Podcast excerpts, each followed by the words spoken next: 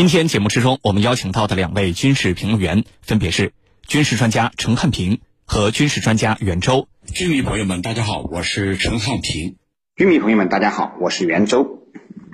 首先来看到第一条消息，据央视军事报道，当地时间九月十七号，数千名示威者在法国的首都巴黎举行了抗议示威活动，抗议法国政府对俄制裁导致国内能源价格高企。有示威者接受采访时说：“北约过去几十年来一直在发动战争，我一直希望法国能够退出北约，这样我们才能够获得和平。”那么，法国民众的声音到底说明了哪些问题呢？接下来我们一起来关注。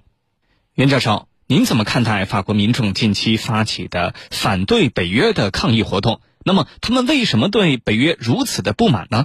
好的，法国民众对北约的不满其实由来已久。这次数千名示威者在巴黎举行抗议活动，不过是这种不满积累之后的一次爆发而已。综合来看呢，法国民众对北约的不满主要有以下几个方面。首先呢，北约持续拱火俄乌冲突，造成了欧洲国家严重的民生问题，这是法国民众对北约不满的主要方面，也是这次法国民众抗议示威的直接导火索。俄乌冲突爆发以来，包括法国在内的一些欧洲国家。跟随美国步伐，对俄罗斯实施了多轮的严厉制裁，其中对俄罗斯能源的制裁措施，其实导致了欧洲国家遭到了严重的反噬，能源价格高涨，对经济和民生都造成了严重的冲击。这其中对法国的影响尤为严重。数据显示，法国已经连续数月年通胀率在百分之五以上，八月份的年通胀率更是高达了百分之五点九。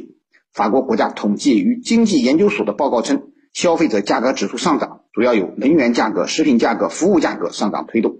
预计在今年之内，法国的能源价格将同比上涨百分之三十三点一，食品价格同比上涨百分之五点八，服务价格同比上涨百分之三点三。法国家庭普遍会受到物价上涨的沉重打击。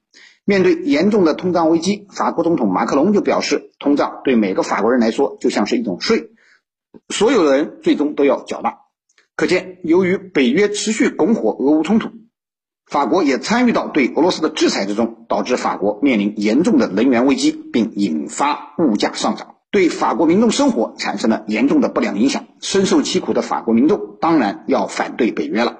其次，北约造成了欧洲的动荡，事实已经充分证明，北约固守冷战思维，肆意挑拨集团对抗。是当今世界冲突爆发和危机愈演愈烈的主要幕后黑手。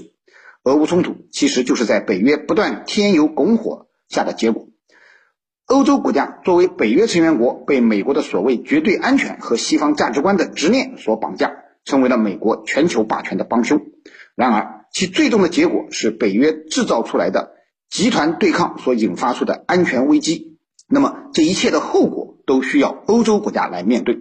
可以说啊，北约已经成为欧洲乃至世界动荡不安的根源。法国民众反对北约，其实也是对北约制造危机、搞乱欧洲的严重不满。第三，北约削弱了法国的国际影响力。一直以来，作为欧洲大国的法国，一直呼吁欧洲一体化，构建欧盟安全体系，推动欧洲战略自主。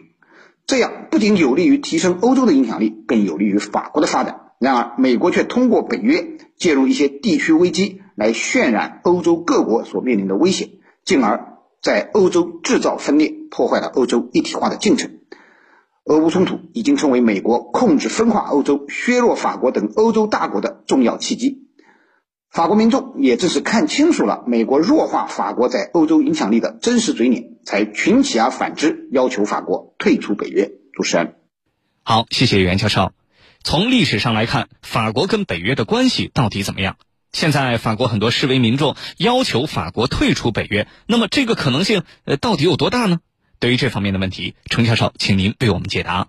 这次在法国国内出现了大规模的示威抗议，大概有几千人，他们说北约是俄乌冲突爆发升级的罪魁祸首，而且认为北约。对俄罗斯的制裁不仅不能解决问题，反而使老百姓承担了能源上涨、能源供应受限的后果。那么，要求法国停止对俄罗斯制裁，退出北约。讲到这儿，我们就要回顾一下法国和北约的关系。其实，法国和北约的关系在历史上。出现了很多的波折。在上个世纪五六十年代，美国就在欧洲驻军，在欧洲驻军说我是为了对付苏联，因为当时是冷战期间。但是法国人发现，美国驻在欧洲的部队其实变成了一把双刃剑，一方面。它可能是对欧洲国家起到保护的作用，但是另一方面呢，却剥夺了欧洲国家的自主权利，特别是军事防务方面的权利。所以法国呢，最早意识到，如果持续以这种方式，那么法国的独立就会受到破坏。而法国呢，历来强调自己的独立自主，所以在这种情况之下，从一九五九年开始。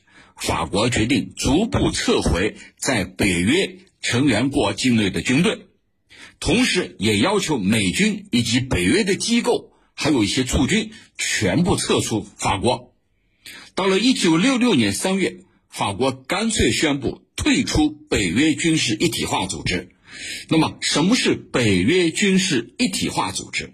北约军事一体化组织其实就是要对北约的成员国各。各成员国的军队进行统一的指挥、军事训练、军事演习，共同制定战略计划，实施统一的武器装备还有标准，建立相应的军事基地和后勤设施的一体化机构。